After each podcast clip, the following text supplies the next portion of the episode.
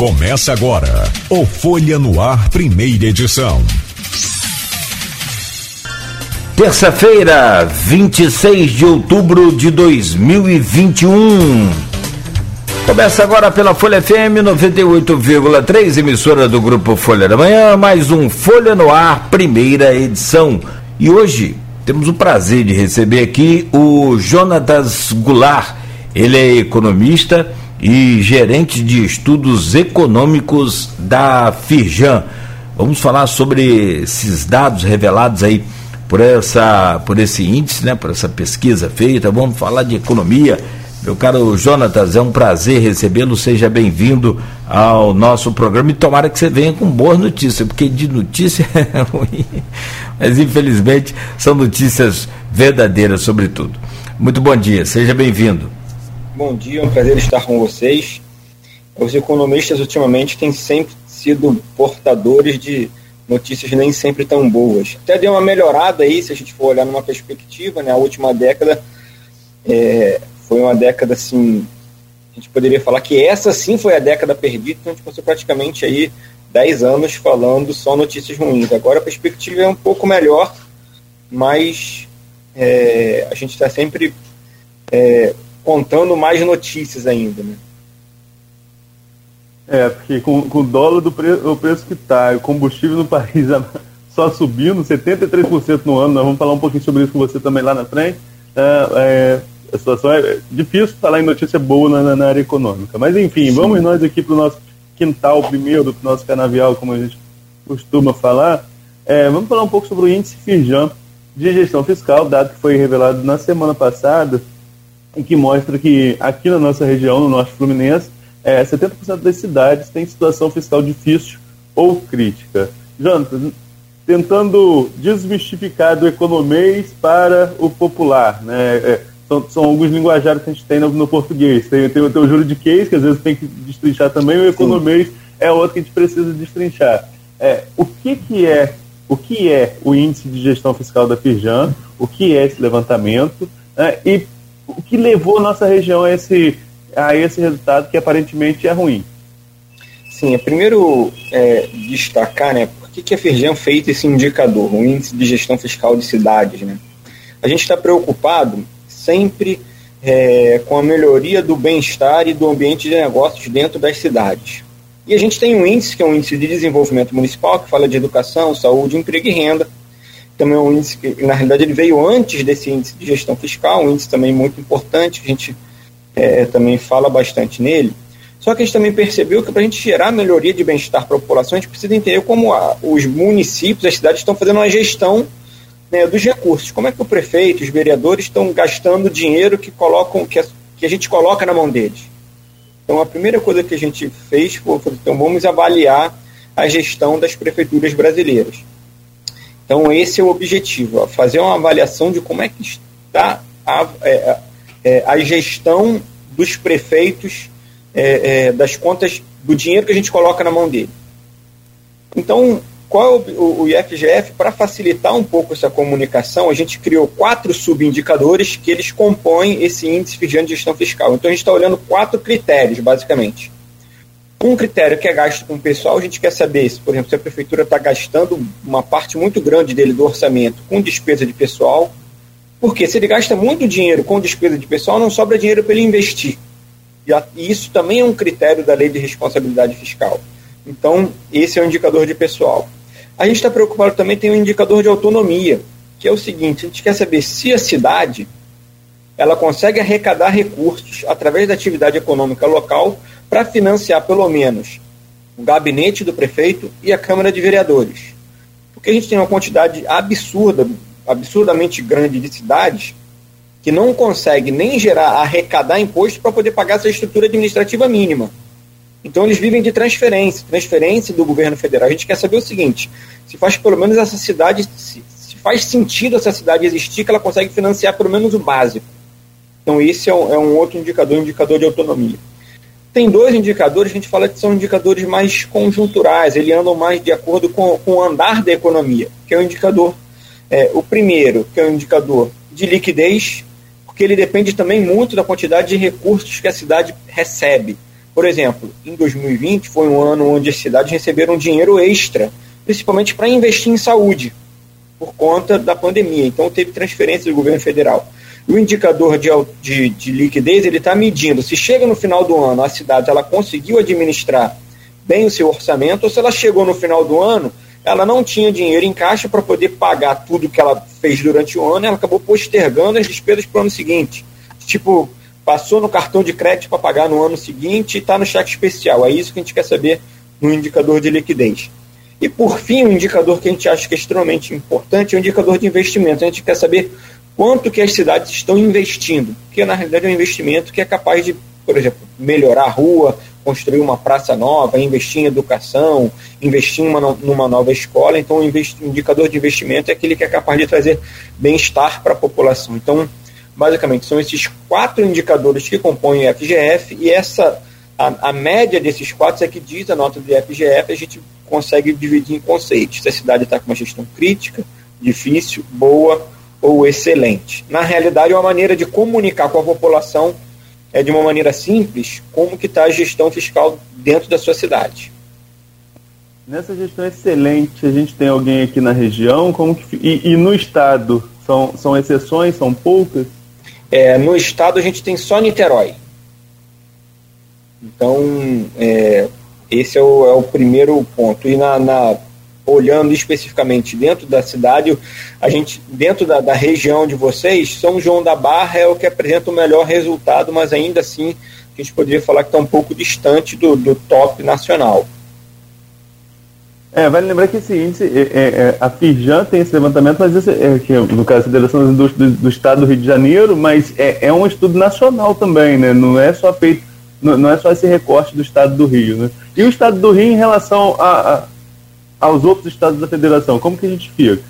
Então, o, o que destacou o Rio de Janeiro é o baixo nível de investimentos. A gente ter mais ou menos uma ideia, é, em média, os municípios brasileiros investiram 7% da receita. Enquanto o Rio não chegou, no, no Rio, a, a, média dos municípios do Rio não chegou a 3%. Então, isso já mostra o, o que a gente consegue perceber até no dia a dia. É, por exemplo, na capital, a gente percebe aqui foi o pior nível de investimento é, na série histórica. Então, na cidade, no, no, nas cidades do Rio de Janeiro, a falta de investimento é um problema muito grave, não é a primeira vez que acontece isso.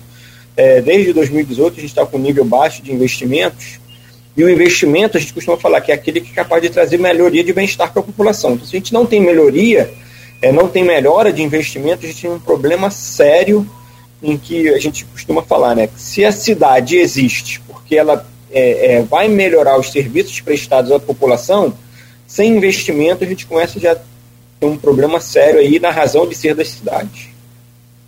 No caso de Campos, né, Campos teve um desempenho ruim, foi entre os cinco piores do estado, à exceção dos, dos municípios que não, não disponibilizaram os dados, uh, mas é, ficou entre os cinco piores do estado. O que foi pior? O que, que deixou as Campos na situação ainda pior entre os, os quatro pontos que são avaliados? É, Campos, ele tem um destaque, a gente poderia falar que o principal destaque negativo é o indicador de liquidez. A gente tem mais ou menos um, um, um panorama e de 2016 até 2020, a cidade ficou com nota zero no indicador de liquidez em quatro anos. Então, em 2018 teve uma folga, teve uma gestão fiscal boa, mas fora isso, continua tendo um problema sério de planejamento do orçamento. Ele chega no final do ano, sempre posterga a despesa para o ano seguinte, sem ter recursos em caixa para poder pagar. Mas a gente, é, olhando de maneira geral, também o, o, a cidade piorou bastante seu indicador de pessoal. Ou seja, o orçamento está mais engessado com gasto com pessoal e nesse cenário acaba sobrando pouco espaço para os investimentos. O investimento também está com a nota muito baixa, a nota muito próxima de zero.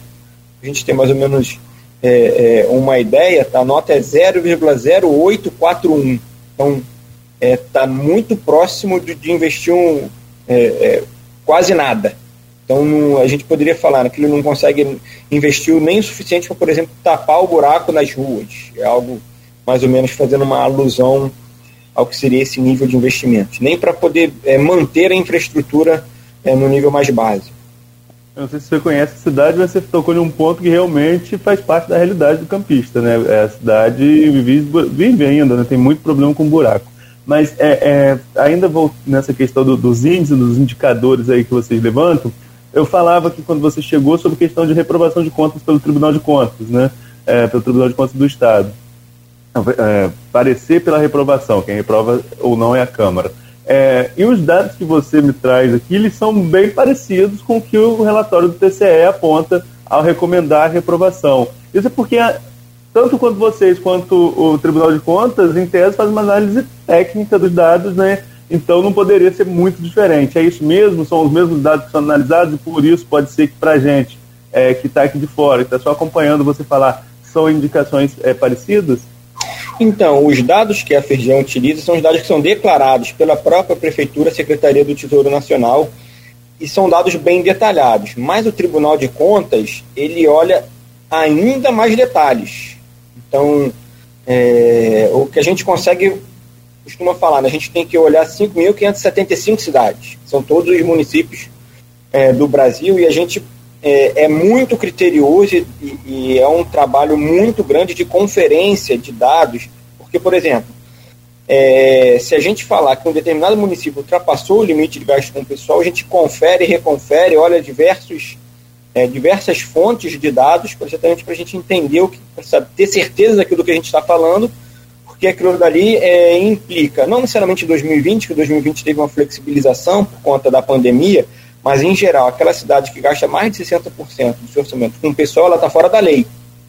Então isso já é um, um, um, um indicador é, é, que é mais crítico. Então a gente precisa ter bastante cuidado. Mas a gente olha as contas que são declaradas pelas próprias prefeituras. E o Tribunal de Contas ele olha com ainda, com ainda mais rigor, e às vezes a gente fala que o município está com uma situação razoável, mas tem diversas irregularidades é, contábeis ali no dia a dia que podem levar também à reprovação. Então, é, a gente olha alguns pontos macro que são importantes, como, por exemplo, esse indicador de pessoal. E como, por exemplo, também, é, não foi o caso de 2020, mas é, não é permitido por lei você ficar com zero no indicador de liquidez em final de mandato. Você não pode deixar despesa sem cobertura para o ano seguinte, para o próximo mandato. E aconteceu isso novamente com o campus, então é, continua sendo um, um, um problema para a cidade. Deixa eu só é, é, tentar ver se eu consigo entender aqui também essa questão toda desses índices e voltar. Você disse que essa é uma das piores da série histórica, né? No, de investimento no, no estado do Rio. É desde quando que é feita essa pesquisa? Desde 2013. 2013. É, na realidade a gente faz. A gente começou a fazer antes, a gente fez. É, no início era desde 2010, mas a gente fez uma atualização na, na base de dados com, com novas informações, uma nova base de dados da Secretaria do Tesouro Nacional. Então a gente tem uma série desde 2013 até agora 2020 nós conversamos aqui com vários ex-governadores e até com o atual governador, a Folha da Manhã conversou. É, um deles, né, Arnaldo Neto? Você é que convidou, foi o, o Pezão. E também conversamos com deputados, com, é, enfim. E eles, e eles sempre alegam: o Estado do Rio está falido, está quebrado. Se ele tiver de pagar tudo que ele deve hoje à União, acabou, fecha. Se não é a recuperação fiscal, a coisa fica complicada. Isso tudo é levado em consideração. O, como é que está economicamente e, naturalmente, nessa relação aqui de pessoal, de autonomia de economia, de liquidez, de investimento, o Estado do Rio de Janeiro nesse cenário, na sua avaliação? Então, é, se o Rio de Janeiro realmente tiver que pagar a dívida que ele tem com o governo federal, ele não consegue fazer mais nada. Isso é um fato é, que é uma dívida que ela não é nova, ela existe há muito tempo, ela foi, ela mudou o indexador da dívida, ela passou, é, é, nos últimos anos era uma dívida que tinha um, um, um, uma taxa de juros específica e depois ela foi reduzindo. Agora a gente tem, uma, tem um, cenário, é, de, por exemplo, de Selic mais baixa, de uma taxa de juros mais baixa, então a gente tem é, uma, uma mudança nesse indicador que fez com que fosse um pouco mais uma taxa de juros mais aceitável é, é, para você pagar e, na realidade, não, não, tornava necessariamente a dívida impagável. É, só que a gente teve um cenário de crise muito forte. E como a gente até falou no início, né, é, o problema também da cidade do Rio de Janeiro é a rigidez do orçamento, é o gasto com pessoal muito alto. E a gente no, na última década, todo mundo fala que a década de 80 foi a década perdida, mas essa última década sim foi a década perdida, que foi a única década que a gente teve PIB negativo. Nosso PIB caiu quase, dois, quase 3% em uma década. Isso daí é algo impensável. Importante. Imagina numa década que o PIB cai isso tudo, é, e o Estado ele não tem espaço para reduzir, por exemplo, seu gasto com pessoal. Vocês provavelmente já devem ter percebido aí que na última década teve de empresa que precisou se readequar a essa nova realidade econômica e, e, o, e o, setor público não pode, exatamente que tem dificuldades é, é, na legislação. Então, estou é, só contando esse ponto de fundo para falar o seguinte: imagina se o Estado tivesse que ainda pagar 13% do seu orçamento para o governo federal é, para pagamento de dívida. Nesse cenário que ele quase não conseguiu pagar o seu pagar a folha de pagamentos. Então, a gente agora tem um certo alívio por conta do regime de recuperação fiscal, onde a gente não está precisando pagar a nossa dívida com a União. Mas voltando a falar, quando a gente voltar a pagar a dívida, a gente vai precisar pagar muita coisa. E por enquanto a gente tem esse alívio, mas é, é importante já pensar nessa transição. Teve agora a receita da venda da SEDAI, que certamente vai trazer um alívio também, sobretudo para aumentar os investimentos no Estado. Mas é importante é, é, que o Estado mantenha essa cultura de austeridade fiscal. Porque, como a gente já havia falado, né, a gente passou por um tempo onde teve um fluxo bom de recursos para o Estado. Nesse, nesse período, teve muito investimento que aconteceu no Rio de Janeiro, que foi feito pelo governo federal, então teve espaço para aumentar o gasto com o pessoal aumentou o gasto com o pessoal no Estado, só que depois veio a crise e a gente não conseguiu pagar esse pessoal. Então é, é, é, sempre e é sempre muito delicado, porque quando você pensa na folha de pessoal do Estado do Rio, é principalmente educação e, e segurança. E você não falar de aumentar o salário de policial e não aumentar o salário de professor é muito duro. Só que ao mesmo tempo, a, a, dificuldade é o seguinte: eu preciso pagar todo mundo. Não adianta eu achar que todo mundo merece, precisa aumentar e depois não ter dinheiro para pagar. Então, é uma decisão política que não é tão simples, mas a, a austeridade fiscal e esse, e, e esse momento ainda de. Agora que tem um alívio, a gente não pode achar que está tudo bom, mas agora que tem um alívio, é importante manter a cultura de austeridade, porque daqui a pouco a gente vai precisar voltar a pagar a dívida com o governo federal. Esse é um pouco do panorama das contas do Estado. Jonatas, é, aqui nos comentários do programa tem a vereadora Alexandra Moreira, a vereadora de Quissamã, né, e ela destacando um ponto que você também já falou, que Samã não foi avaliada. É por que, que Samã não foi avaliada e como vocês podem tentar conseguir esses dados sem ser por vias é, é de declaração ao tesouro, como seria o, o, o caso? Poderiam solicitar esses dados ao município? Você poderia disponibilizar? Ou isso ficaria muito mais trabalhoso e quase que inviável para essa análise de vocês? Então, é, como a gente usa um, é, uma base de dados que, que seria uma, uma, base de dados oficial já é, conferida pela Secretaria do Tesouro Nacional e, e, e já toda é, é tabulada de maneira mais simples, a gente precisa é, é, nos resguardar também nesse sentido. Imagina se a gente tivesse que colher os dados das 5.570 prefeituras que a gente tem no Brasil, tornaria o trabalho inviável.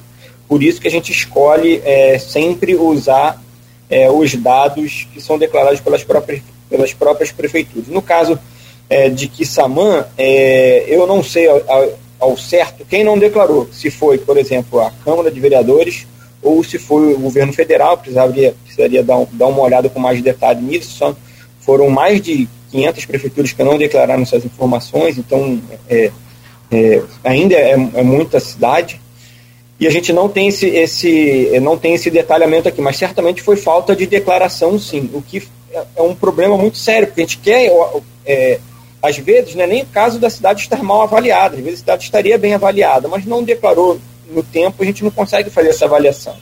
Então, esse é um, e é importante a gente falar, quando a cidade não declara, ela fica fora do cálculo, então ela é, fica impossibilitada de receber transferências voluntárias do governo federal. Isso é um problema também muito grave e, e, e acaba deixando de receber recursos que pode gerar melhor bem-estar para a população local.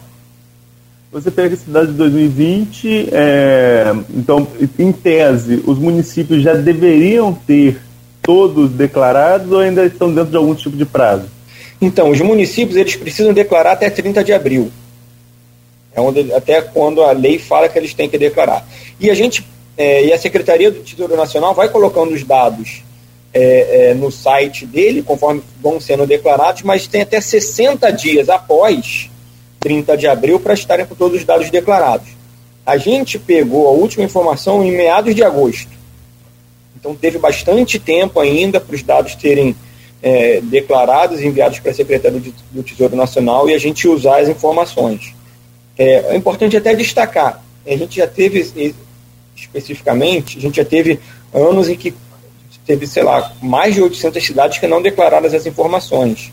Então a gente está com, com, com, um nível de municípios que não declararam até menor do que a gente observou em anos anteriores.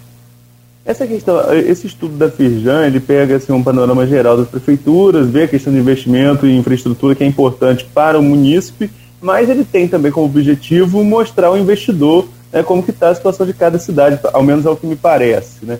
Esse é realmente um dos, dos objetivos, mostrar a possíveis investidores como que cada cidade é administrada, bem administrada ou não, e na sua opinião, quanto isso influencia a possibilidade de chegada de novos investidores, dependendo do resultado, é claro. É, a gente diria que o IFGF ele tem três objetivos. Um primeiro objetivo, que é um objetivo macro, é mostrar que muitas cidades não conseguem fazer um ajuste porque faltam reformas como eu havia falado, por exemplo, se a gente avança com uma reforma administrativa, ele dá mais racionalidade para o gasto público. Às vezes, por exemplo, teve um município que contratou alguém que faz para datilografar é, 20 anos atrás, e hoje em dia ele precisa contratar alguém que mexe com informática. Ele não pode fazer essa transição, porque a legislação não permite. Então, tem algumas coisas. E aí a gente pode falar também do indicador de autonomia. A maneira como as transferências são colocadas hoje faz com que muitas vezes o, o, o o prefeito ele é, abdique do direito de arrecadar, porque grande parte da receita dele vem de transferência. Então a gente tem problemas graves que precisam ser tratados no governo federal, em termos de reformas federais, que a gente também tem como objetivo pontuar isso em FGF. Outro ponto é mostrar também para o cidadão, dar para ele uma ferramenta de acompanhamento e verificação de como é que estão as contas dos municípios. E o terceiro ponto é exatamente esse, entender é, para aquele é, muitas vezes é, a cidade ela precisa se estabelecer em algum lugar, ela quer entender como que as contas públicas ali são geradas, e às vezes também existem muitos casos de empresas que, por exemplo, querem oferecer bens e serviços para serem comprados pelo poder público, por exemplo, é, uma empresa, por exemplo, que faz construção civil ligada à infraestrutura, aí ela, ela quer entrar numa licitação com a prefeitura e quer saber se aquela prefeitura faz uma boa gestão das suas contas. Então, a gente poderia falar que servem para esses três pontos, né?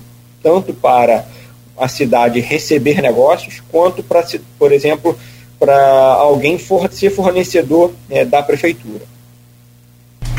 Eu fico preocupado quando o Arnaldo fala aí sobre a questão de mostrar os dados para investidores, é com a concorrência do sul do país, que imagino ser bem diferente da gente aqui, não?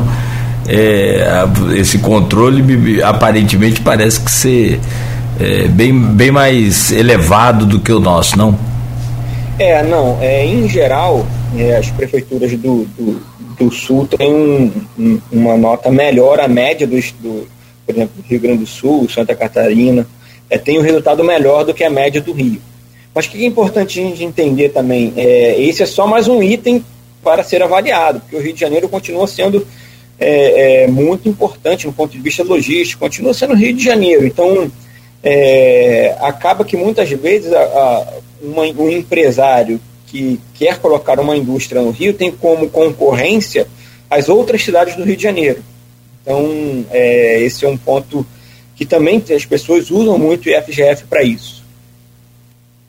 Sobre o nacional, Arnaldo, se me permite, só para a gente é, é, fechar meu raciocínio aqui, essa questão dos municípios que você falou, da autonomia, né, se de fato eles conseguem pelo menos bancar o mínimo ali, o gabinete do prefeito e a Câmara Municipal, né? E eu me recordo que no início do mandato dele, o, o presidente da República, Jair Bolsonaro, falou em, em acabar né, com alguns municípios que não se bancavam naturalmente. Municípios pequenos, principalmente no norte, nordeste, tem muito. Talvez aqui no, no sudeste também, não, não sei essa relação.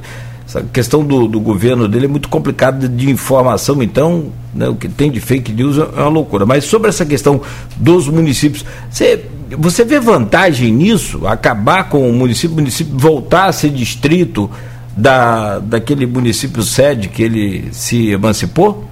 É, isso é um ponto muito importante, porque o IFGF acaba também sendo o único indicador é, em nível municipal, que tem uma série histórica longa, que é capaz de traçar um diagnóstico sobre isso.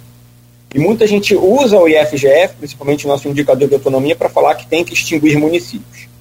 A gente costuma falar o seguinte: isso precisa ser discutido depois que você reforma outras coisas. Como eu falei, é, primeiro, se você traz, consegue fazer uma, aprovar uma reforma da administrativa para trazer racionalidade para o gasto público, às vezes uma cidade que não se sustenta começa, pode começar a se sustentar. E outra coisa também que a gente precisa entender é o seguinte: a reforma tributária ela tem um papel importantíssimo. Por quê? É, como eu já falei, as cidades elas não conseguem gerar é, recursos pela atividade econômica local. Se você faz uma reforma tributária, onde você coloca, por exemplo, o ICMS, principalmente o ISS, que é o imposto dos municípios, nesse mesmo bolo, tirando do, é, a tributação da origem, colocando no destino, no consumo, onde realmente tem. É, a gente vê a capacidade de, de, de, de consumo, a capacidade econômica da, do município, muda também toda a estrutura de arrecadação. Então a gente consegue melhorar o cenário de receita, principalmente para cidades menores, consegue trazer racionalidade para o gasto público. A partir daí a gente consegue ter um, vai passar a ter um panorama melhor. Pô, qual é a cidade que está fazendo uma boa administração? Qual é a cidade que não faz sentido nenhum existir? E a partir daí a gente começa a pensar em fusão é, é, de prefeituras e até talvez criação de novas prefeituras. Então é, é, esse é um ponto que, que é importante a gente destacar. A gente costuma falar que precisa ter um passo a passo antes porque para toda solução extremamente complexa, tem uma solu todo problema extremamente complexo tem uma solução simples que não resolve. Ah, vamos juntar a prefeitura. Veja bem, não é assim. Qual é a prefeitura que a gente vai juntar? Qual é o critério? Vai ter alguma outra. Às vezes não precisa nem você necessariamente fazer junção de prefeitura, mas você, o que falam hoje em dia é de fazer consórcios.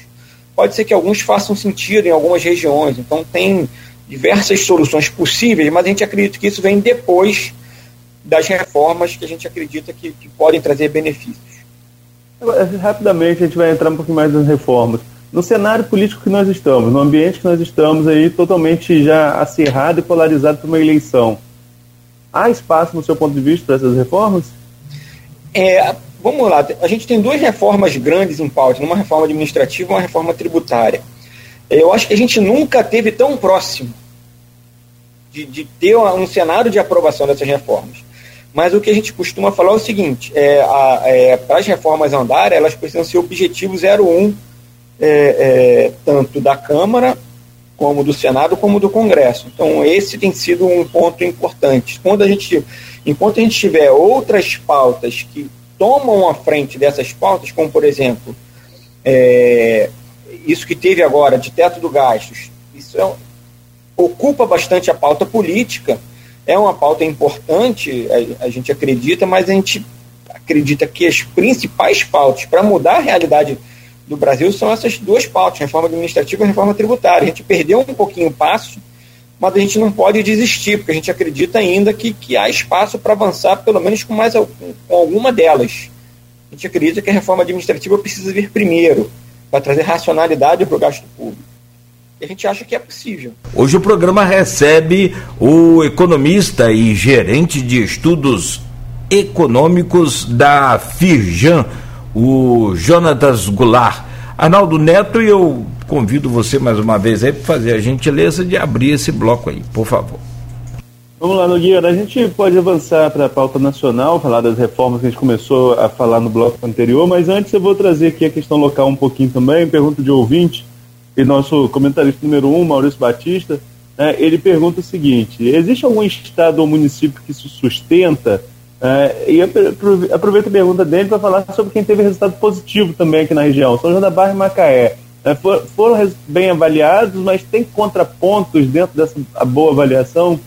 É, sim, sempre é importante a gente destacar, né? É, acho que o primeiro ponto é o seguinte: é, como as cidades se sustentam?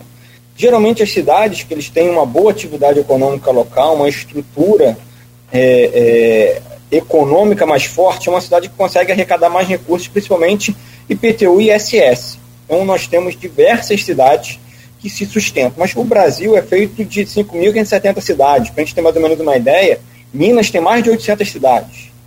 Então, é, é, é, o recordista do número de cidades. Então, no nível macro, a quantidade de cidades que não se sustentam é muito grande. A gente também tem diversas cidades de grande porte que acabam também conseguindo ter uma boa arrecadação da atividade econômica local. E agora trazendo já um, um, um cenário mais é, que a gente poderia falar mais local, por exemplo, São João da Barra e Macaé, que ficaram nas primeiras colocações, elas tiveram também nota máxima no indicador de autonomia, falando, mostrando claramente que elas se sustentam. É, mas qual é o, a, a, questão nessas duas cidades? É, baixo investimento. Isso que fez com que essas cidades não tivessem colocações melhores no ranking é, nacional, sobretudo. Então, o baixo nível de investimentos precisa é, é, é, ser revisto, porque o investimento que que é capaz de trazer melhora de bem-estar para a população.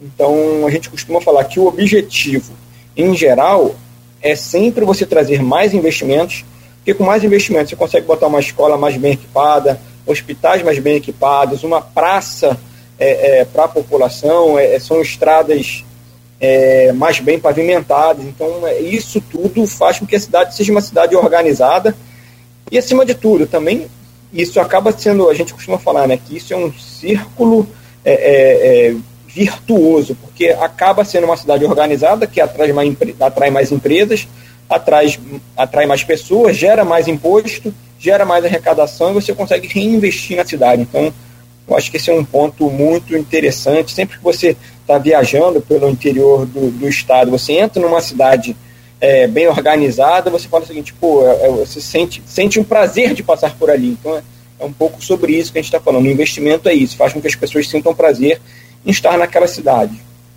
Não é coincidência que as duas cidades que têm melhor avaliação aqui da região é uma que recebe, que tem instalado um complexo portuário privado que é o Porto do Açu e o outro que é base da Petrobras. Né? Não pode ser coincidência. Certamente é. essas grandes empresas que aumentam a arrecadação e que é, é, faz com que tenha um bom desempenho fiscal. Mas então, se a gente for parar para analisar esse recorte, que são cidades privilegiadas por essas empresas, estão ainda em dívida por causa da questão do investimento. Sim, exatamente. É, precisa é, aumentar o nível de investimentos, porque são cidades é, é, que estão recebendo muita gente, exatamente por conta de, de, desses dois empreendimentos que você falou. E é, é importante que não deixe pelo menos a infraestrutura local é, é, é, acabar sem você repor. Esse é um ponto importante. Mas o satisfatório, o ideal mesmo, é que você consiga aumentar os investimentos para você conseguir oferecer melhor qualidade de bens e serviços para a população. Isso que é, é, é, primordial e pode fazer com que a cidade atinja um nível de gestão fiscal e de qualidade de vida que fique entre as melhores do país. Pois é, falando sobre isso, então, é justamente isso. E na, naturalmente sobre essa questão da reforma que você começou a tocar no bloco passado, a gente levantou aqui, sempre que pode, a gente está conversando com o vereador, conversa com né, Arnaldo, um secretário, eh, ou até com o próprio prefeito, ou os prefeitos aqui da região, sobre essa a, a tributação, a reforma tributária que tanto precisa ser feita, principalmente em alguns pontos. Por exemplo, essa questão dos aplicativos, que, que hoje né, tomou conta. É, hoje você pede uma comida é pelo iFood. Tem outros aplicativos, posso até falar, não, mas vamos falar o iFood aqui. Pede um carro, um transporte é quase sempre pelo Uber, tem o 99, tudo vai, vai lá. Enfim, tem também um outro. Ah, os bancos. Os bancos também, né? É, todos os bancos que estão aqui na cidade não recolhem o ISS.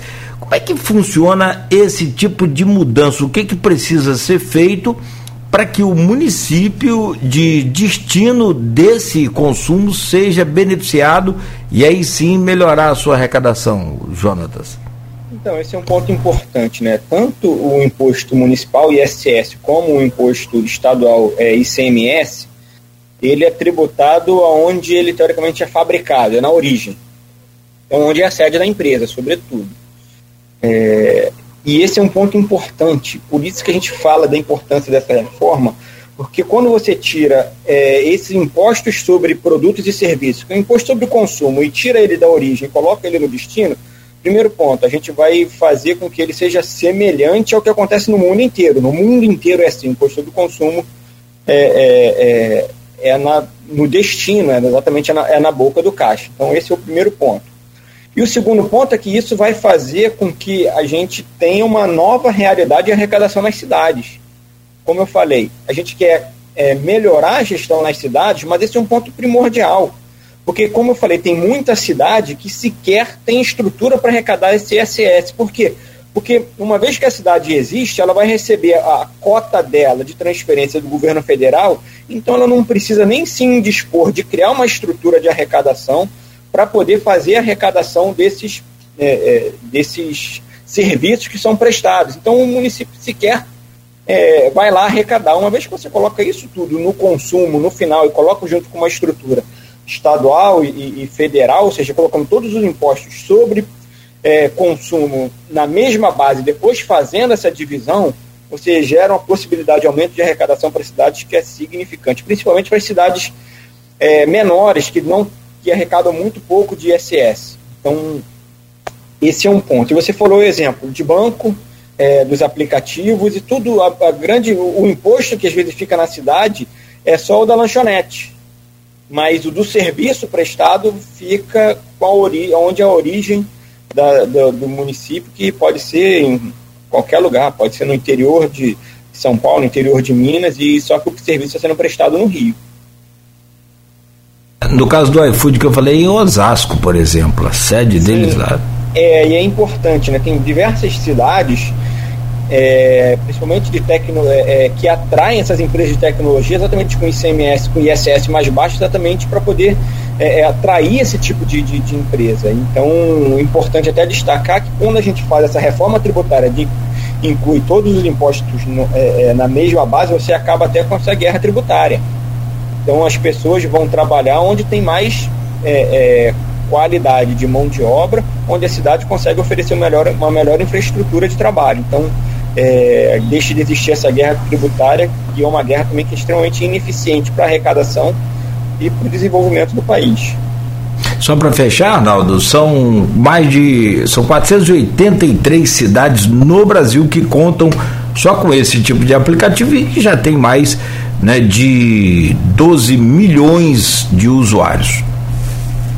Aí faz a conta aí. Hum pesa um pouquinho, pesa um pouquinho na receita. Né? Mas a gente está falando um pouco dessa questão de tributos, de impostos. Eu vou entrar em um outro assunto que é, é, eu acabei recordando aqui agora, enquanto vocês estavam falando, em relação ao ICMS, né, que é uma disputa injusta com o interior, o interior do Rio de Janeiro, sobretudo a gente aqui é, no Norte Fluminense, Norte Noroeste, na divisa com o Espírito Santo, né, e que tem um imposto muito mais baixo. É, há um movimento aqui, Jonathan, de um, foi criado recentemente um parlamento interregional, juntando as 22 câmaras do Norte e Noroeste Fluminense, e uma das pautas, presidente do parlamento, até o presidente da Câmara de Campos, o Fábio Ribeiro, uma das pautas que o Fábio, que o Fábio defende é que o Estado é, faça uma mudança do ICMS aqui da região para equiparar com o do Espírito Santo. Você, como economista, acredita que isso é viável, um Estado ter do, do, duas cobranças de ICMS distintas, né, e seria realmente importante para equiparar, para botar a gente em condição de disputa com o Espírito Santo? Então, esse é um ponto que eu até já havia falado, que é a famosa guerra fiscal.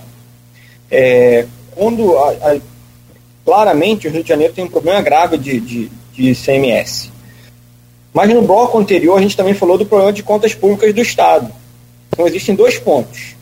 É, o primeiro, que no curto prazo, se você reduzir muito o ICMS, você não consegue honrar as suas, as suas, é, os compromissos do Estado.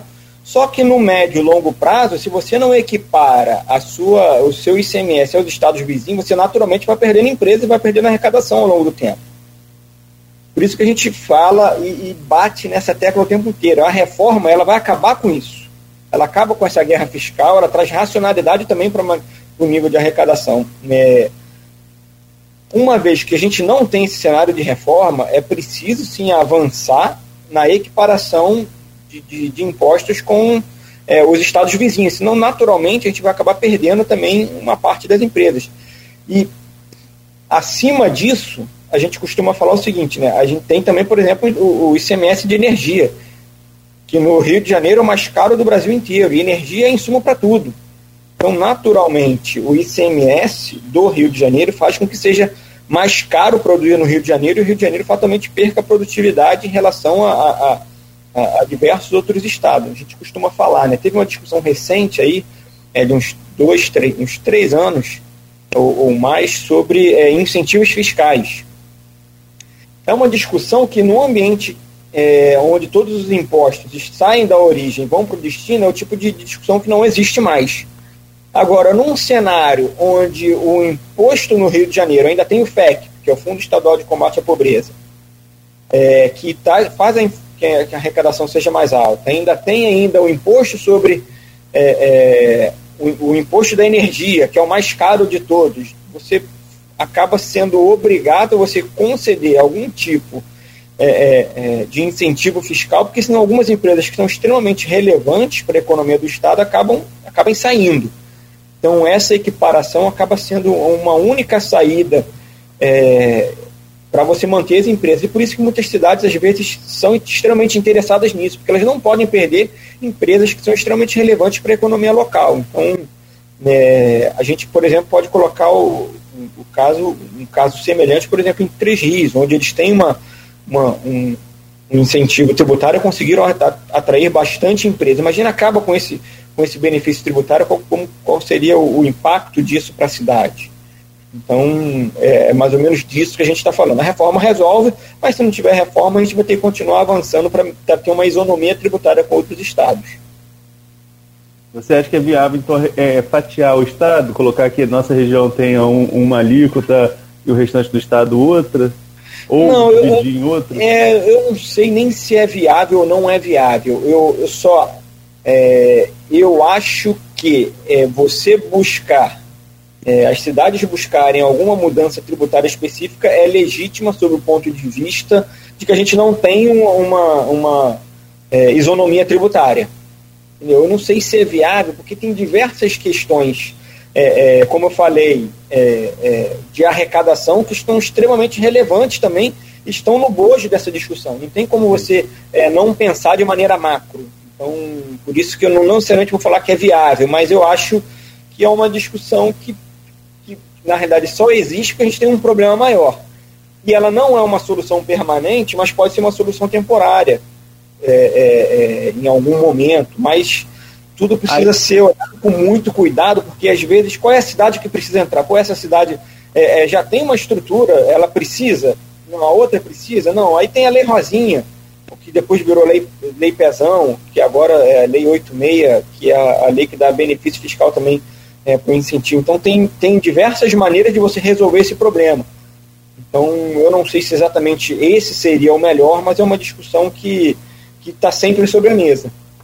Ah, então, o que eu, ia, que eu ia falar e acabar te interrompendo é que passaria então a ser como se fosse um programa de incentivo fiscal, não um fatiamento de, de, de cotas de CMS por, por regiões do Estado. Né?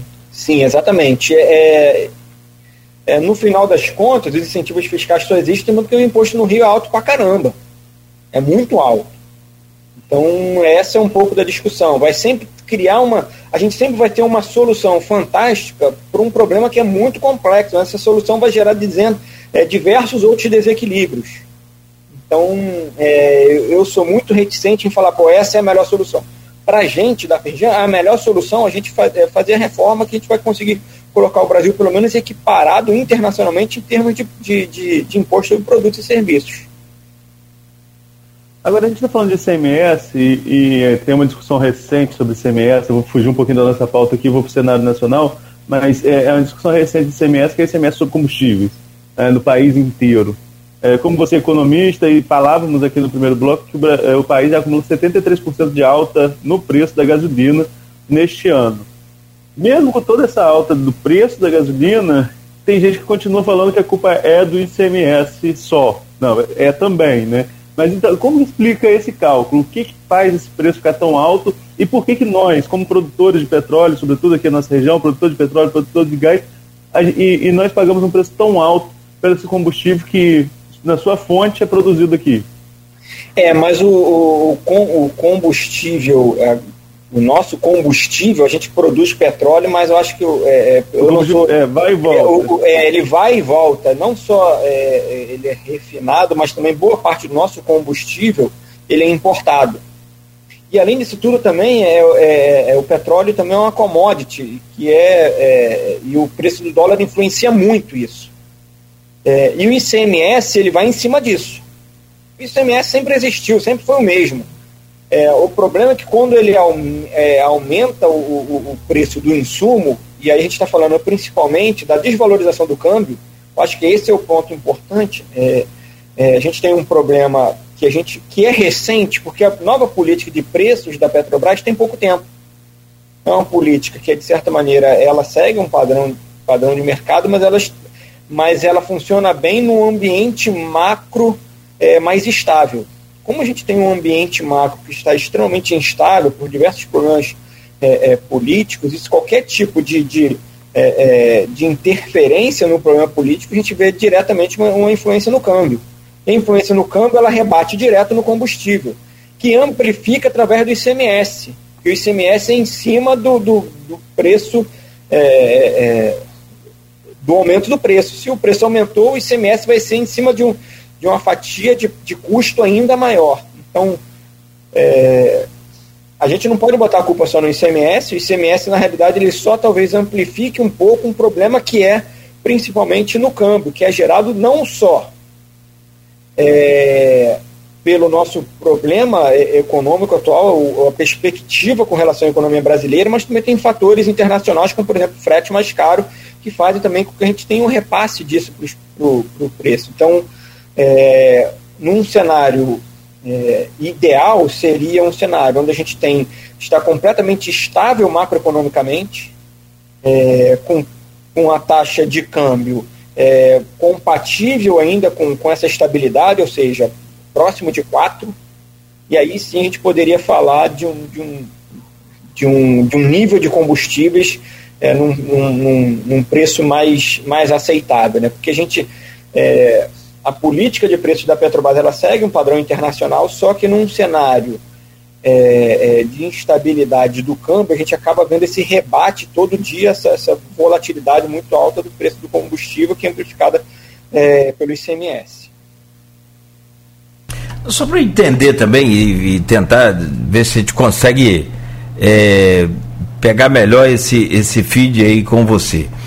A política de preços internacionais hoje adotada pelo país é, seria possível mudar essa política com a taxa, com, com o, o, o, câmbio tão alto assim, com o dólar tão alto desse jeito? O, a Petrobras bancar esse custo, né? É, tudo é possível, só que é, eu estou falando muito mais aqui como uma opinião minha do que de fato uma, uma ideia fechada. É, é, toda vez que você resolve um problema, você gera outro é, a partir do momento que teve essa mudança nos preços da Petrobras, isso já foi feito lá no, no, no, no governo do Temer, é, quando na época é, foi o Pedro Parente, que era o presidente da Petrobras, isso foi olhado, o mercado olhou isso e falou assim, pô, muito bom, pô, excelente, ótimo. A gente estava num ambiente que estava macroeconomicamente iniciando a estabilidade, até que a gente teve outros problemas políticos que fez com que o campo disparasse.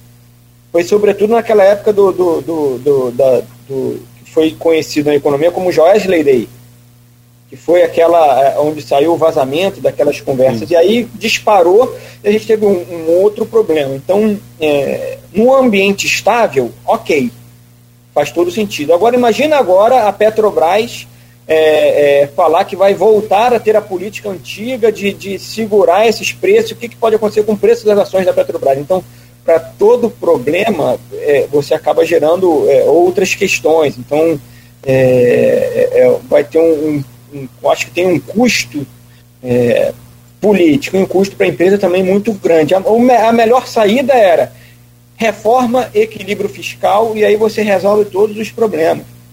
Você consegue trazer um orçamento mais ajustado, você consegue fazer com que, por exemplo, o governo federal ajuste o orçamento de uma maneira mais adaptada ao cenário político sem necessariamente precisar romper o teto, você vai ter uma taxa de câmbio mais equilibrada e você consegue mostrar para o mundo que você tem uma trajetória é, de crescimento de médio prazo que é, é, é, é, confortável e a gente novamente volta a ter uma taxa de câmbio mais comportada e crescimento de longo prazo com inflação baixa. Esse seria é, o equilíbrio macroeconômico dos sonhos que muitas vezes é, não olha para o cenário político de curto prazo. É, lamentável que a gente. Eu, eu não sei se você tem, claro, e aí vale a sua opinião. Eu estou aqui só especulando, mas não vejo, assim, nenhuma perspectiva próxima aí de, de dessas reformas acontecerem, infelizmente. Confesso que nesse sistema que a gente tem visto aí, nesse governo, acho muito complicado. Hoje a gente recebendo o economista e gerente de estudos econômicos da Fijan, falando sobre esse índice né, que revelou aí a, a identidade é, de vários municípios aqui com relação a seu, seus gastos e essa, é, esse trato com a questão fiscal. Né? E a gente entra agora nesse último bloco que tem o oferecimento dos laboratórios Plínio Bacelar, Proteus Serviços de Saúde e Medicina Ocupacional e Unimed Campos, no, a gente entra no cenário nacional, nessa economia aí de estouro de teto, como é que é essa coisa toda? Vamos tentar né, aproveitar o máximo aí, né, Arnaldo, para a gente levar até o ouvinte e também a gente entender mais sobre esse assunto. Arnaldo. Ah, vamos lá, vamos começar com essa questão do teto de gastos, né, Jonas? A gente está acompanhando aí toda essa movimentação em que é, o limite do teto de gastos vai ser, vai ser ultrapassado, acho que isso aí já está mais do que.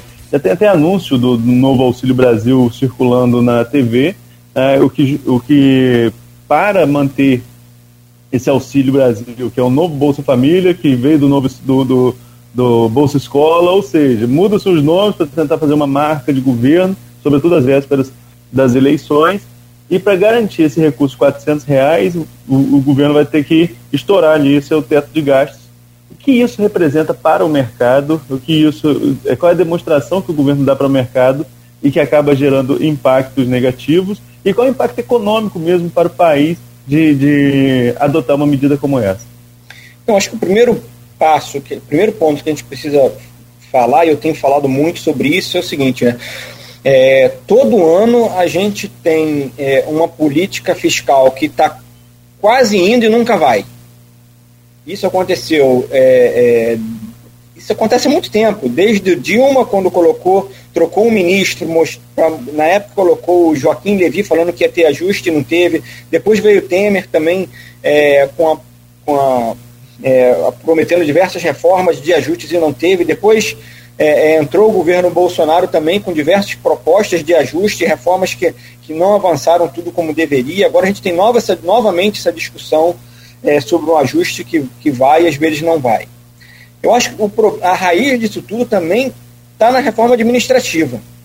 Porque uma reforma administrativa, ela, é, a, a, reforma administrativa ela vai permitir um pouco, como eu falei, ela vai permitir um pouco mais você é, é desamarrar o orçamento público e aí isso vai permitir mais flexibilidade. Ou a gente tem uma despesa discricionária que é muito pequena, e se você quer aumentar, por exemplo, é, é, um Bolsa Família, você vai tirar da onde? Se você tem um orçamento extremamente amarrado. Então, é, a gente volta a falar, a reforma é imprescindível num cenário de equilíbrio de um cenário de equilíbrio é, de prazo mais longo. Agora, nesse cenário de curto prazo, o mercado não, não simpatizou muito com, com, com esse furo do teto é, e ficou claro que a gente agora tem um problema novamente, um problema de talvez de credibilidade de para onde vai a política fiscal. Talvez demore um pouco para retomar essa credibilidade da política fiscal. Isso ficou claro com a desvalorização do câmbio.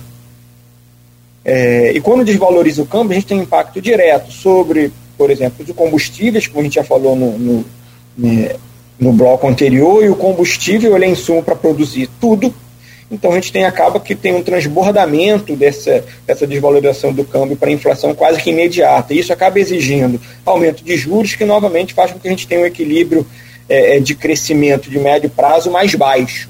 Então, novamente, costumo falar, é, essa febre que é a inflação, ela tem um problema claro, que é um problema de descontrole fiscal. Não que a gente agora tenha uma política clara de descontrole, mas a gente novamente feriu é, um princípio que era o teto do gasto.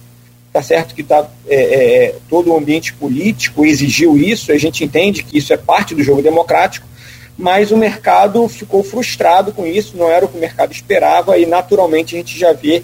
É, é, e o impacto e, o, e um mercado frustrado tem impacto direto sobre a economia, como eu falei e o mais imediato a desvalorização do câmbio, com todo esse impacto que eu já havia falado. Jonas, eu até perguntei você no intervalo e vou perguntar no ar também aqui com relação. Você falou, você citou aí o governo Dilma, você citou o governo Temer, agora o governo Bolsonaro. É, Bolsonaro, desde a campanha, ele admitia não entender de economia e que teria lá seu posto piranga, que é o, o Paulo Guedes.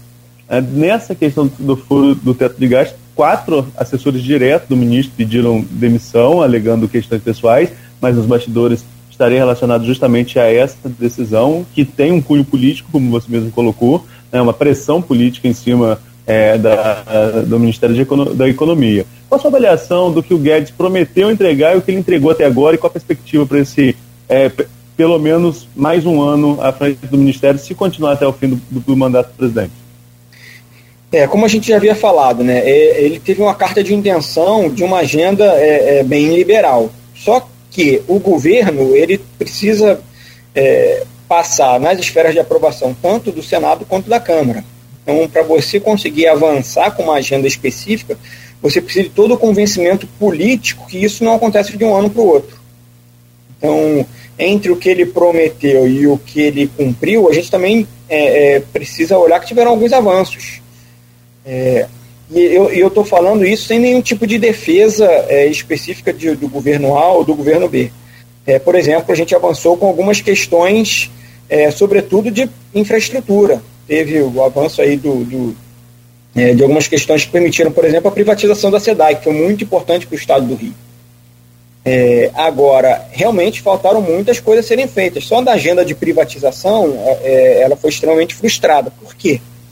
Porque, novamente, você precisa é, ter uma agenda de aprovação, que se fosse tudo aprovado era o sonho, só que a agenda política é, é, tem outras esferas de aprovação, tem são centenas de, de deputados e, e, ainda tem ainda mais de 90 senadores que precisam é, é, é, ser consultados também nessa na hora que você tomar uma decisão de uma política pública. Então, é, a carta de intenções em direção à política mais liberal, ela era clara. Agora, a esfera política sempre tem o seu tempo e, e não necessariamente o mesmo tempo é, é, do governo.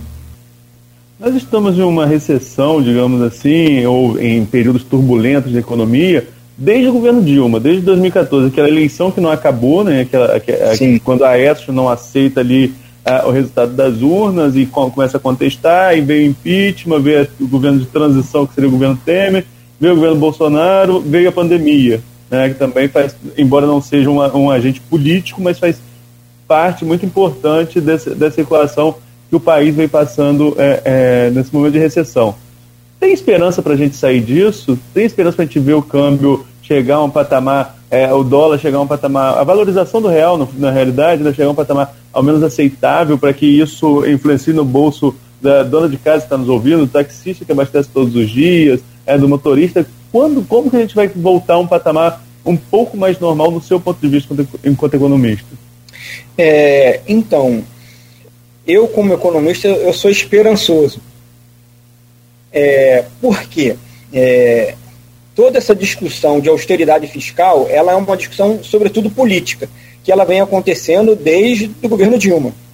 É, naquela época, a gente não conseguiu aprovar uma reforma, é, uma reforma é, que na época era a reforma da Previdência, depois do Temer não conseguiu aprovar, agora a gente aprovou não a reforma que nós gostaríamos, é, porque é uma reforma que ela tem um impacto fiscal ainda pequeno, mas ela sim já foi aprovada. A gente avançou também com a reforma é, trabalhista, que está dando mais é, celeridade de retomada de empregos formais agora na, na, na pandemia. O Rio de Janeiro é, é, já tem quase 100% dos empregos que foram perdidos na pandemia já foram é, recontratados. Então a gente teve algumas melhoras, mas a gente precisa avançar ainda na, na agenda fiscal.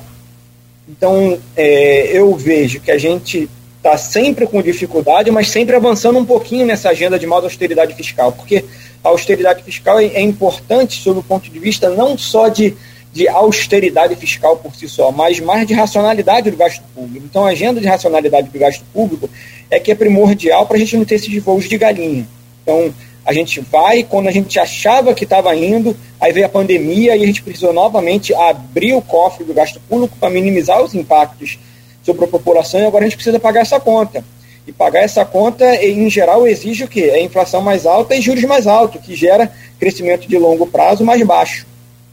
Então, é, mantendo a nossa agenda e com todas as reformas que já avançaram aí nos últimos anos, eu acredito que a gente possa vislumbrar um, um, um, equilíbrio macro melhor aí nos próximos anos. Agora, quando eu falo nos próximos anos, não é no ano que vem, é, é passado esse, é, esse novo processo político, ele traz ruído político, e ruído político traz problema também de credibilidade, traz é, desvalorização do câmbio, mas passado esse ruído político, que a gente vai ter em 2022, certamente a gente vai ter uma melhora aí nos próximos anos. Deixa eu trazer um outro assunto aqui também que talvez entra nesse mesmo radar aí. É... Você falou sobre privatização da SEDAI, que de fato refletiu muito bem aí para o governo do Estado, para o Estado, né, para os municípios que foram contemplados com essa, essa, essa verba. E aí eu te pergunto, é, você comemoraria também a privatização da nossa Petrobras, que aliás Ontem o presidente Bolsonaro deu uma declaração numa rádio dizendo que já está em estudo. Então, é, quando a gente fala de privatização é, de Petrobras, existem diversos modelos, diversas possibilidades. A, a Petrobras tem o, é, por exemplo, privatizou a BR e ninguém nem viu.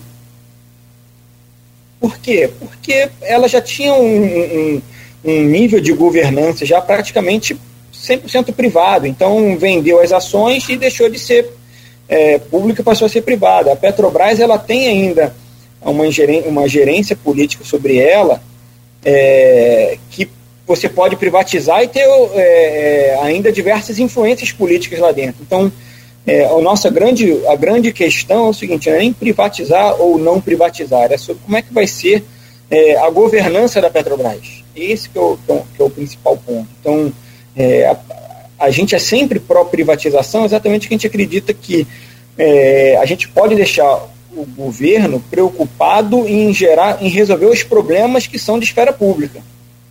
Isso daí, a teoria econômica é bem clara sobre isso. Você é, resolver questões que são inerentes ao Estado. A Petrobras, ela atualmente não é.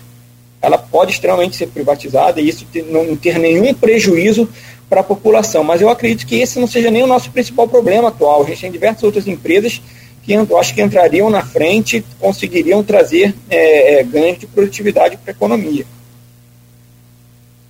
Por exemplo, por favor. Ah, Correios, por exemplo.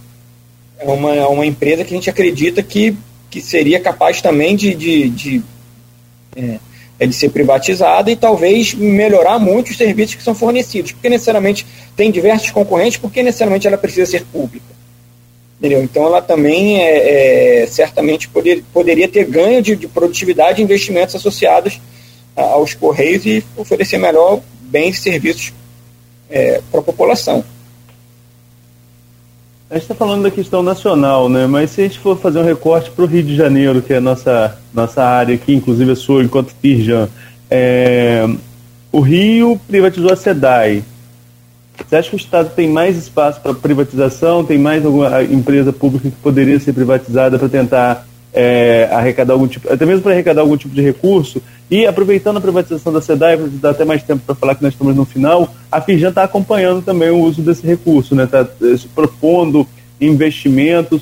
Como tem sido esse diálogo institucional junto ao governo do Estado para tentar que esse recurso não se perca, sobretudo por um outro fator né, que a gente tem que colocar. Nós falamos que o Bolsonaro vem com o Auxílio Brasil aí às vésperas do da eleição. Castro está com muito recurso na mão às vésperas de uma eleição que ele também quer ser candidato à reeleição. Que não se perca é, é, é em questão de, ao invés de transformar o Estado usando esse recurso para infraestrutura, não se faz só para atender questões políticas com esse recurso. É, a gente não vê, a gente até já deu uma olhada e tentou ver, não existe nenhum tipo de, de, de, é, de privatização no nível estadual que seja capaz de realmente mudar o panorama das contas públicas do Estado. A gente, no, no nas nossas pesquisas, a gente não achou, lógico, é, é, é, tudo que você puder trazer mais racionalidade, você privatizar, não só. Quando a gente fala de privatização, a nossa preocupação não é falar assim, ah, vamos vender tudo. Não, exatamente sobre alguma área que precisa de investimento, o Estado às vezes não tem recursos para investir. Então, é, nada muito significante, a gente consegue olhar isso é, no nível estadual. Aí, e com relação a, outra questão, a Ferjan realmente ela se preocupa com isso, tanto é que a gente é, é, fez um estudo falando exatamente quais são as, as prioridades para a indústria, quando a gente acha que, que boa parte desses recursos da cidade precisam ser investidos, que são, a gente está pensando sobretudo em fazer com que o Rio de Janeiro seja extremamente atrativo para novas empresas, que a gente consiga com isso arrecadar mais. Então a gente entregou para o governo do estado, é o nome do estudo era Rio Canteiro de Obras, exatamente é, uma lista de obras que a gente acredita que são capazes de mudar a realidade econômica do estado. E a gente está tá sempre acompanhando e sempre conversando com, é, com, o governo estadual no sentido de, de viabilizar e, e, e reforçar essa, essa nossa, esse nosso pedido de falar qual a importância disso também, dessas obras, para geração de emprego e renda no Estado.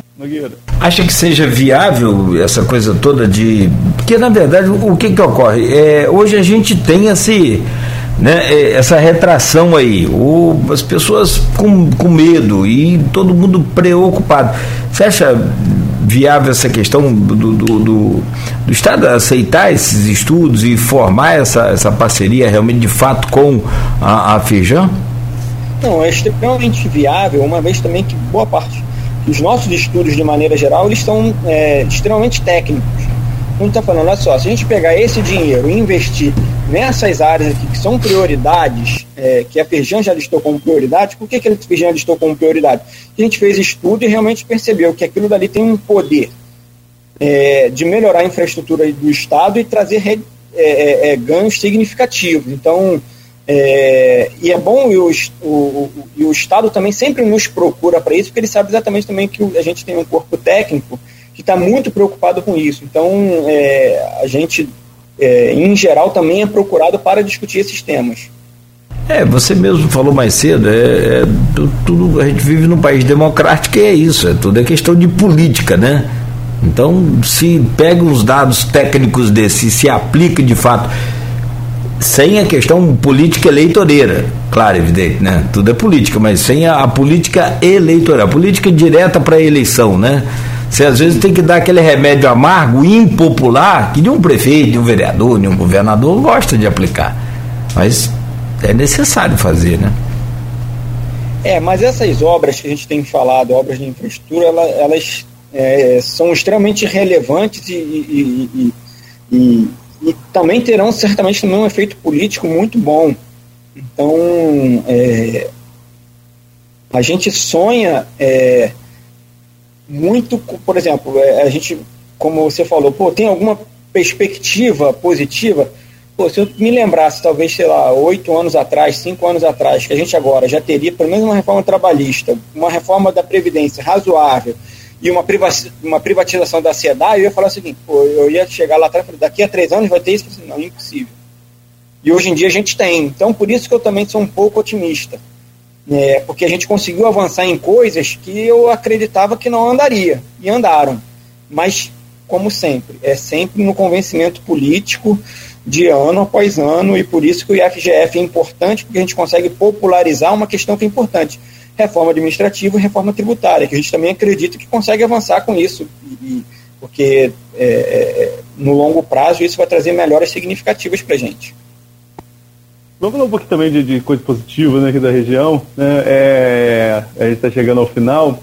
Mas, mas também nem sei se é tão positivo, não, porque o ministro Bento Albuquerque esteve aqui recentemente e falou que o estado do Rio é a capital da energia. A gente passando por uma crise energética, eu não sei ser tão positivo. Mas superada essa crise energética, o Rio tem se, se mostrado aí realmente como um polo de, de energia e também de logística. É, como que a Firjan vê a nossa região aqui especificamente para esses, esses dois nichos que acabam se complementando? Por exemplo, Porto do Açu é, um, é, um, é, é logística e tem vem com a GNA para atender essa logística, né, para dar maior segurança ali a essa, a essa questão logística.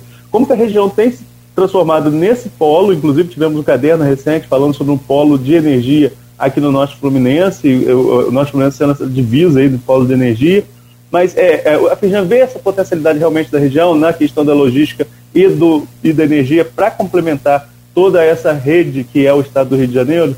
Sim, definitivamente. É, e, e, e, fica claro, né, pela própria é, pela própria geografia do local e como que a gente já tem observado é, é as, as empresas estando também mais próximas ali até é, do Porto do Açu, notadamente a gente precisa ter alguns avanços é, de infraestrutura para também transformar isso. A gente também tem dentro do nossos, dos nossos pleitos básicos é, os investimentos no Estado também voltado para essa região e a gente acredita resolvendo essas questões a gente também melhora ainda mais, aumenta mais o potencial da, da, da região.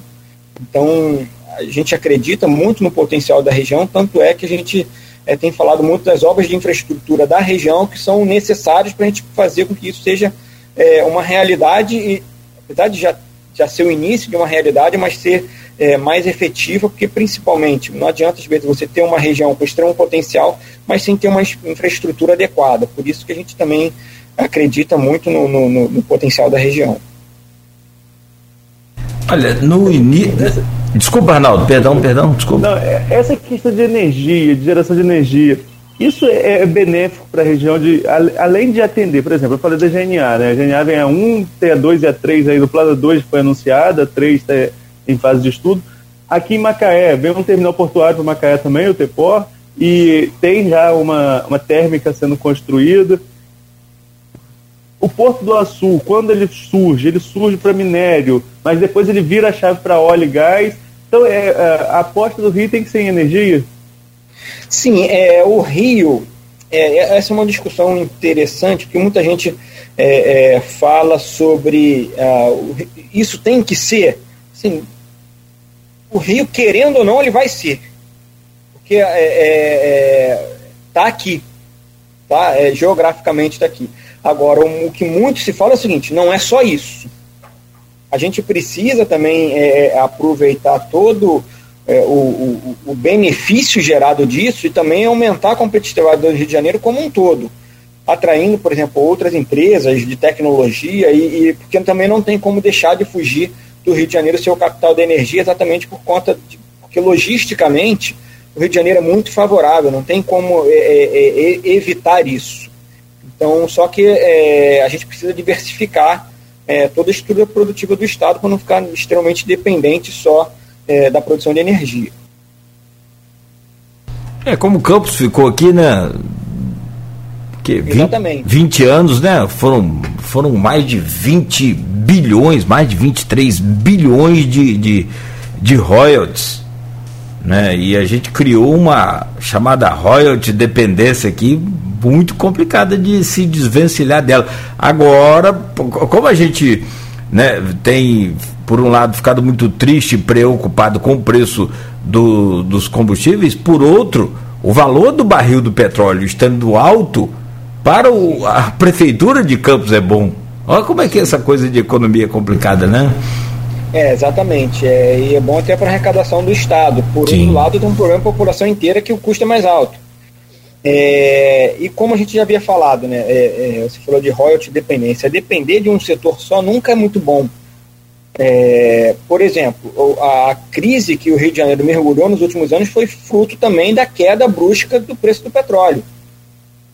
É, e a gente, como a gente já falou, a gente precisa não tem como evitar a gente é, usar esses recursos naturais que, que estão no, no, estado do Rio, mas a gente precisa, é, sobretudo, diversificar também, a, a, fazer com que o Rio de Janeiro seja produtivo, tenha produtividade para atração de diversas empresas, e não só empresas necessariamente ligadas à cadeia de óleo e gás.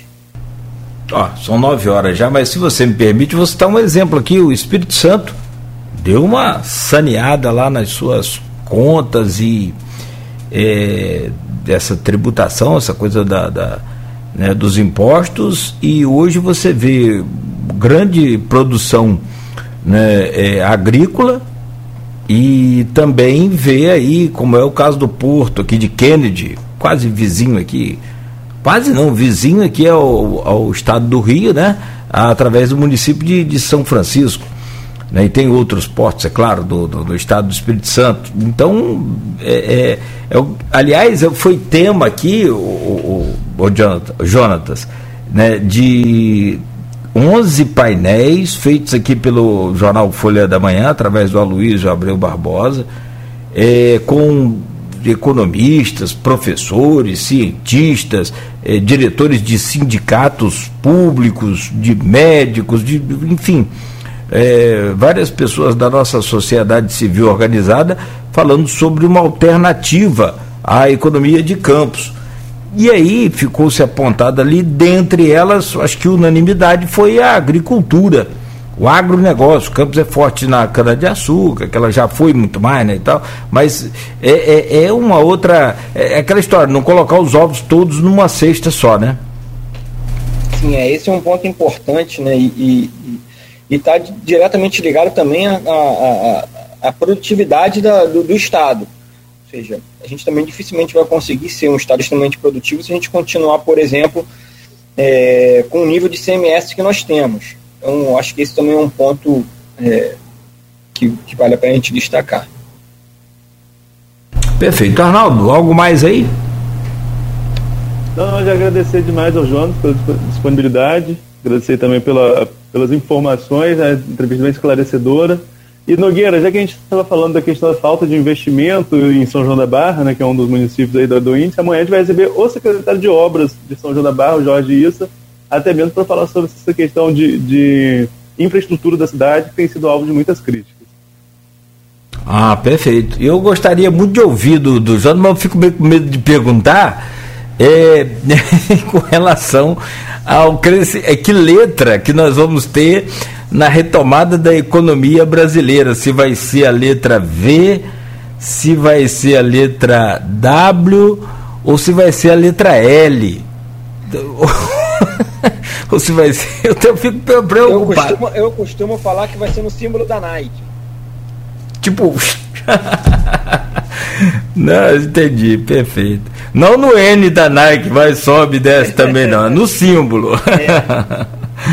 tá certo, querido. Tá bom. Tomara que essa claro todos nós somos eu eu sou otimista também tenho acompanhado aqui é, muito particularmente o comércio de campos que a gente visita diariamente tem crescido, tem tido aí nos últimos meses uma retomada, e aí vem aquela questão do e-commerce, vem essa questão de diminuição do comércio no centro, e mas o avanço para o comércio, né, do comércio para os bairros também, então a gente tem percebido muito é, essa retomada aqui em Campos. Tem sim, e aí é aquela história, é, talvez. Né, pequenas empresas, mas que fazem essa economia né, explodir aí, bombar. Não, talvez não crescer tanto, mas pelo menos gerar, gerar renda, gerar emprego. Muito obrigado pela sua presença e espero que né, você tenha gostado. Nós, tenho certeza, gostamos muito, né, Arnaldo? Foi muito bom, você é bem didático, fala fácil, a gente entende muito bem, né, para não ficar, como o Arnaldo disse lá, com aquele economês então, a gente te agradece aí pelo carinho, pela atenção, pela disponibilidade de tempo. O Felipe também. Grande abraço aí para vocês todos da, da Feijão. Né? E amanhã, às sete, de volta